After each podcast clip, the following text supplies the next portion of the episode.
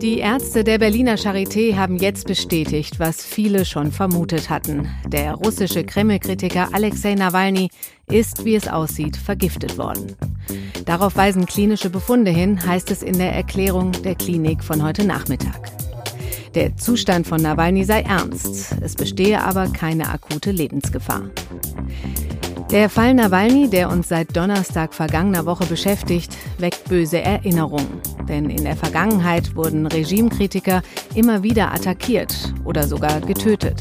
Aufgeklärt wurden diese Fälle in Russland fast nie. Darüber sprechen wir heute im FAZ-Podcast für Deutschland mit unserem Korrespondenten in Moskau und dem ehemaligen Russland-Beauftragten der Bundesregierung Gernot Erler. Heute ist Montag, der 24. August und ich bin Katrin Jakob. Schön, dass Sie dabei sind.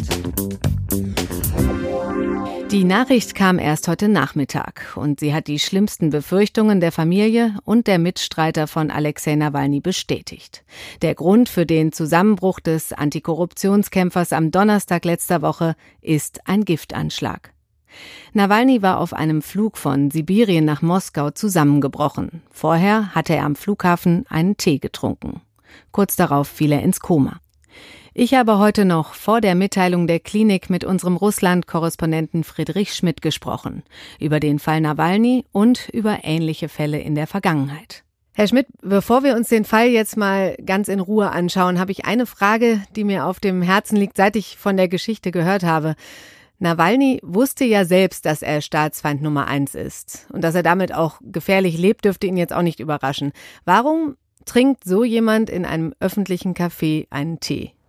Ja, gute Frage. Aber ich denke mal, dass man einfach äh, mit der Gefahr dann lernt zu leben. Man, die russischen Oppositionellen, nicht nur Nawalny, der, der natürlich besonders, aber die leben ja mit einer ständigen Gefahr, angegriffen zu werden. Äh, Nawalny zum Beispiel selber hat immer mal wieder so Desinfektionsmittel ins Gesicht geschleudert bekommen, hat auch einmal deswegen fast das, äh, die Sehkraft auf einem Auge verloren.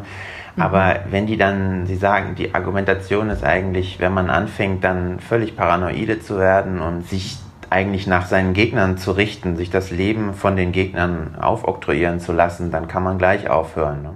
Aber gehen wir jetzt mal einen Schritt zurück. Können wir einmal darauf kommen, wer ist denn Alexei Nawalny eigentlich? Man kann sicher sagen, er ist ähm, Russlands führender Oppositioneller, ähm, besonders seit der Ermordung von Boris Nemtsov, der ja 2015 am Kreml erschossen worden ist. Mhm. Ähm, er ist ein Antikorruptionskämpfer, er hat eine Stiftung zum Kampf gegen Korruption und mit der, also die musste er jetzt vor kurzem irgendwie auflösen aufgrund von äh, Schadensersatzforderungen, die ein Gericht dann da äh, bewilligt hat. Aber er will eben weitermachen. Er veröffentlicht seit Jahren so Antikorruptionsenthüllungen gegen ranghohe Mitglieder der Elite, zum Beispiel sehr bekannt geworden ist äh, eine Enthüllung über den früheren Ministerpräsidenten Dmitri Medvedev oder jetzt auch Anfang des Jahres etwas über den Nachfolger von Medvedev, Michael Mishustin.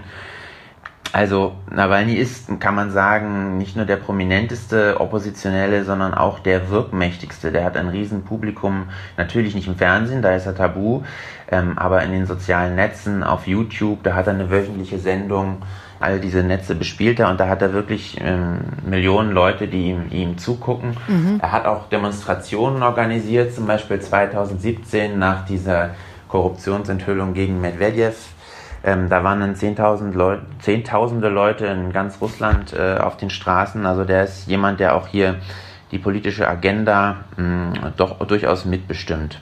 Wir wissen ja durch einen Bericht einer kremlnahen Zeitung auch, dass äh, Nawalny während seiner Reise in Tomsk überwacht wurde. Ähm, warum? Also vor allen Dingen, warum wurde das bekannt?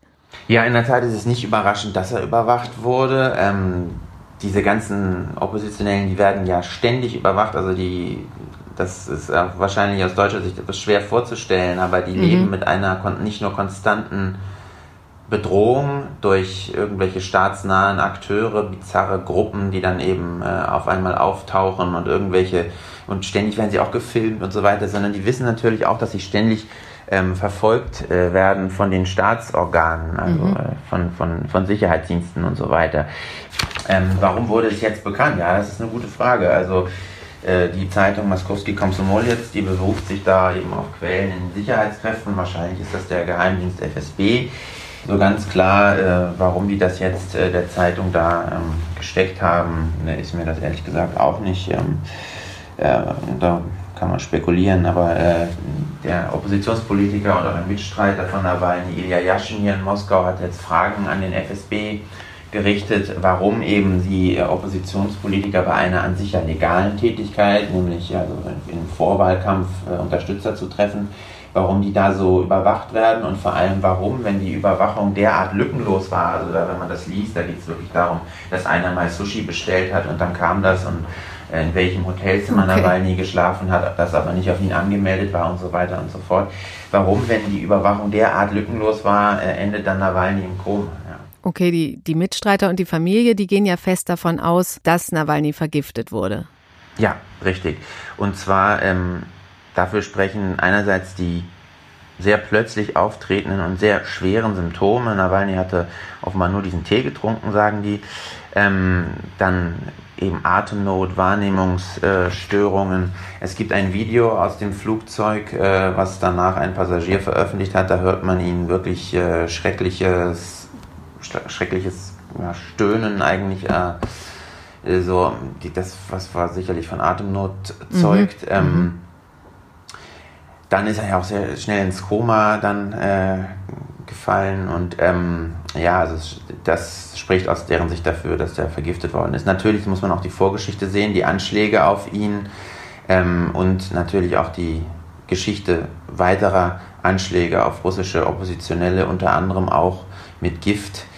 Ähm, das spricht aus deren Sicht dafür, dass er vergiftet worden ist. Sie haben es aber eben schon mal angedeutet, ähm, der Fall Nawalny weckt auch Erinnerungen, denn dass russische Oppositionelle oder einstige Kreml-Akteure in der Klinik landen oder sogar sterben, ist ja keine Seltenheit. Welche Fälle gab es da? Ja, insbesondere, weil man, man kann da differenzieren zwischen äh, Morden und äh, Giftanschlägen.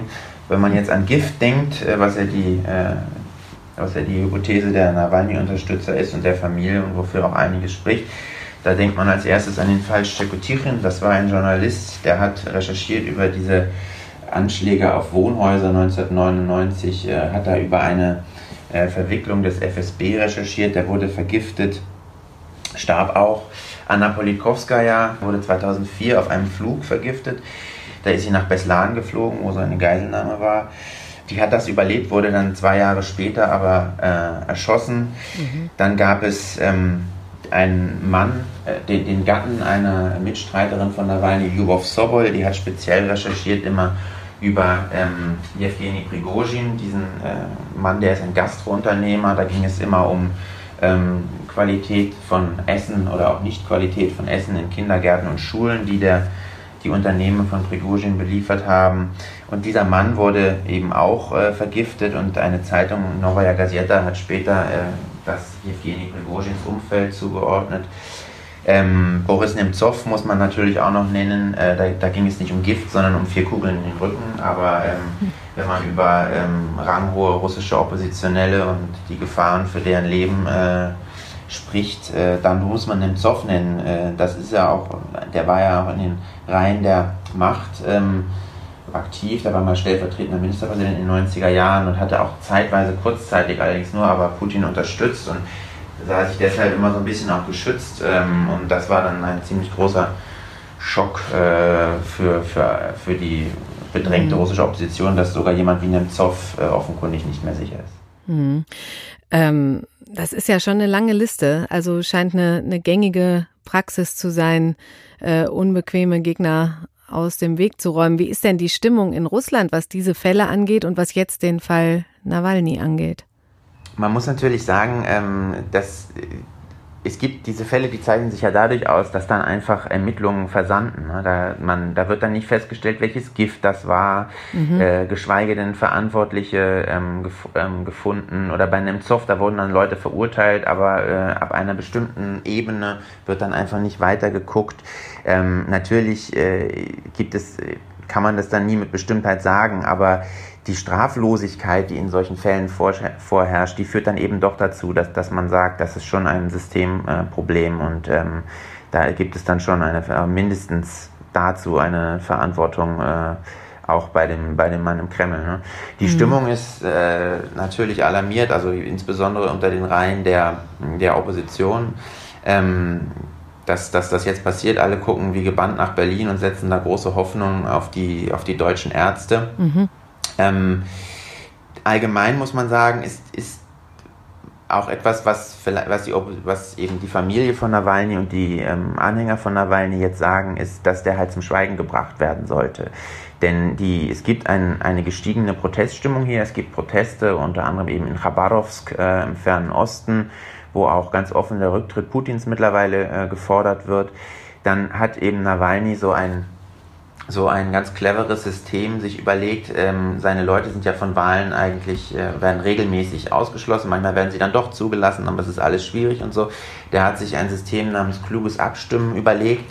Das soll dazu dienen, ähm, dass man, äh, dass, dass die Machtpartei einiges Russland weniger Abgeordnete bekommt, äh, weniger Gouverneure stellt und so weiter. Das heißt, dass eben äh, zur Not, wenn, wenn kein äh, Oppositioneller zugelassen wird, dass man dann eben für sogenannte Systemoppositionelle stimmt. Da gibt es ja so ein paar Oppos Systemoppositionelle Parteien und die dann Nawalny unter Umständen unterstützt. Und dieses System hatte schon ähm, Erfolg bei, bei Wahlen in der Vergangenheit und die Befürchtung jetzt eben ist offenbar im Kreml, dass ähm, angesichts der gestiegenen Proteststimmung sich das auch äh, künftig in Wahlerfolgen der Opposition äh, niederschlagen wird. Und das bringt irgendwie Unruhe rein und ähm, das, das in, diesem, in dieser Gemengelage äh, sehen viele auch eine Motivation dafür, den Nawalny jetzt aus dem Weg zu räumen. Das könnte ja auch noch angeheizt worden sein durch die äh, Proteste in Belarus, oder ist das nicht so? Sie sagen es, also man ist interessanterweise auch so, dass die sich zum Beispiel diese Proteste in Khabarovsk und die Leute in Belarus, die schicken einander Grüße auf Plakaten. Ne? Khabarovsk grüßt Minsk und Minsk grüßt Khabarovsk und so. Und ähm, oder jetzt sah man sogar äh, gestern äh, auf der Demonstration in, ähm, hm. In Minsk eine Aufforderung an Lukaschenka, doch Tee zu trinken, was ja schon ziemlich derb Oha. ist. Das sah man übrigens auch in Khabarovsk, eine Aufforderung an Putin und so. Ähm, aber das ist natürlich äh, sozusagen der, der bittere Humor äh, russischer ähm, oder auch belarussischer äh, Protestler. Aber äh, dass, mhm. dass der Kreml alarmiert ist über das, was da in, in Belarus passiert, Proteste gegen Wahlfälschungen auf einer solchen Ebene und ein, ein bedrängter Autokrat, das kann man sicherlich äh, so sagen. Das, das, das trägt dazu bei, zu dieser, zu dieser Grundstimmung. Dann warten wir mal ab, wie das weitergeht in diesem Fall. Herr Schmidt, vielen Dank für die Einschätzung. Gerne.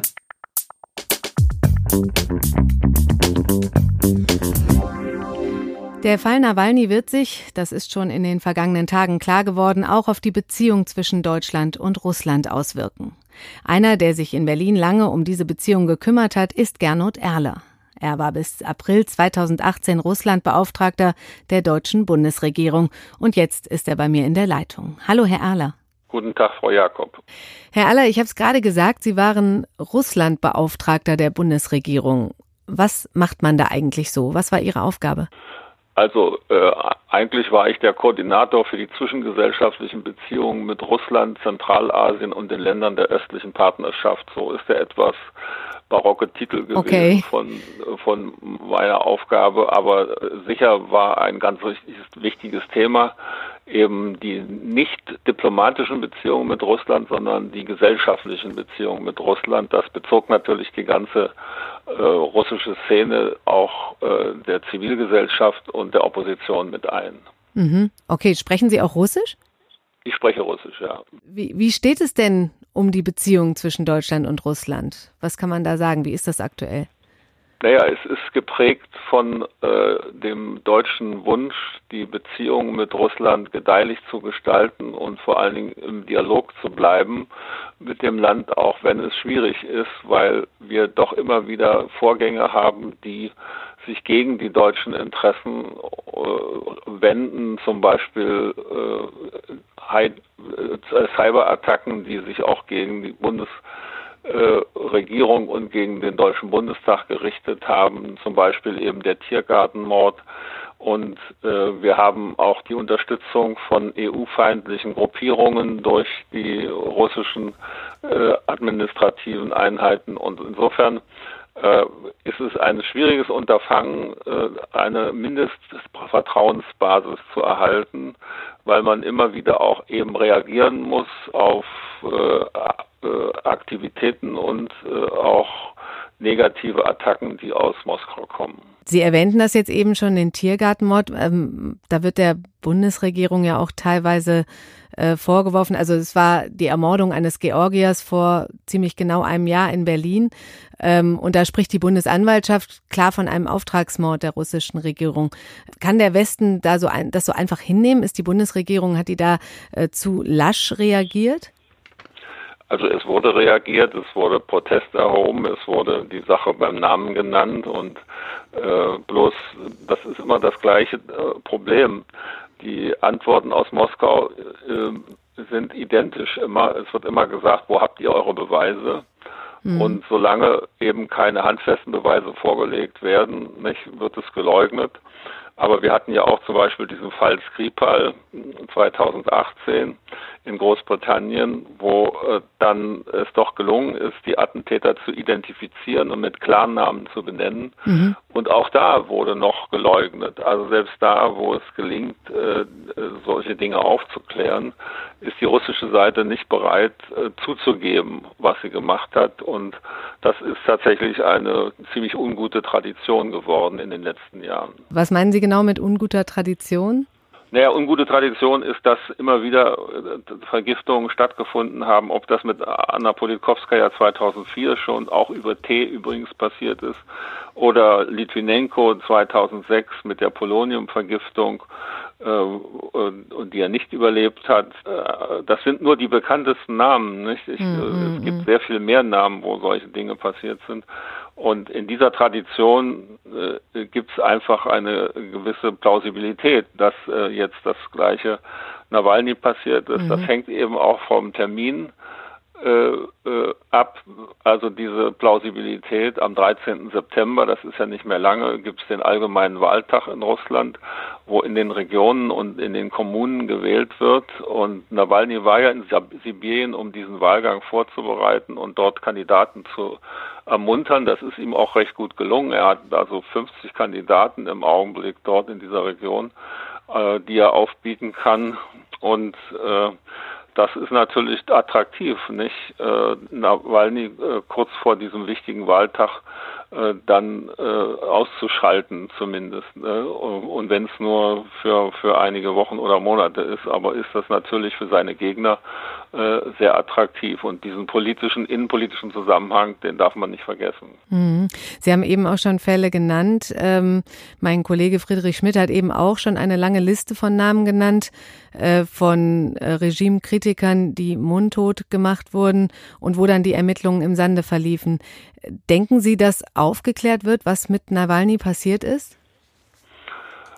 Also man kann es nur fordern und hoffen, dass das äh, passiert, aber ich befürchte eben, dass das gleiche Spiel wieder gespielt wird, dass man eben sagt wird, äh, was da passiert ist, wissen wir nicht genau. Wir haben damit nichts zu tun und ihr habt keine Beweise. Und äh, insofern gibt es auch für uns keine Aufgaben zu erledigen dabei. Äh, und es wird sehr schwer sein, nachträglich zu beweisen, was da eigentlich auf dem Flughafen in Omsk bzw. in Tomsk bei der Abflug, bei dem Abflug passiert ist.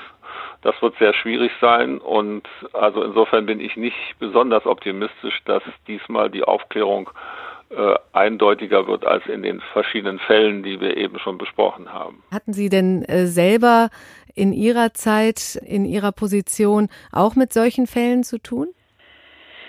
Naja, ich habe äh, einen Freund verloren im Februar 2015, das war Boris Nemtsov, den ich öfter besucht hatte, auch, äh, auch schon als er noch in Nizhny Novgorod war, als äh, Gouverneur. Und äh, das war natürlich ein furchtbares Erlebnis, nicht, wie der hinterrücks erschossen wurde. Äh, mhm. Äh, und insofern ist man schon, und ich meine, ich, ich habe viele Freunde in der russischen Zivilgesellschaft, in der russischen Opposition. Und äh, mit Nawalny habe ich persönlich nie was zu tun gehabt, aber also aus seinem Umfeld schon und eben aus der russisch-kritischen Gesellschaft von so Organisationen wie Memorial oder so äh, habe ich äh, regelmäßig Kontakt gehabt und immer wieder mich auch eben unterrichten lassen über die Methoden, mit denen man die versucht hat, mundtot zu machen. Mhm. Gut, das war nochmal ein schöner Abschluss. Alles klar, Herr Erler. Dann herzlichen Dank für das Gespräch. Ja, sehr gerne. Und Ihnen noch einen schönen Tag. Bislang ist noch nicht bekannt, mit welcher Substanz Alexei Nawalny vergiftet wurde. Und es ist unsicher, ob der Kreml-Kritiker, wenn er den Anschlag überlebt, Spätschäden davontragen wird. Sicher ist, dass der Fall uns noch einige Zeit beschäftigen wird. Und damit verabschiede ich mich für heute. Ich wünsche Ihnen noch einen schönen Tag.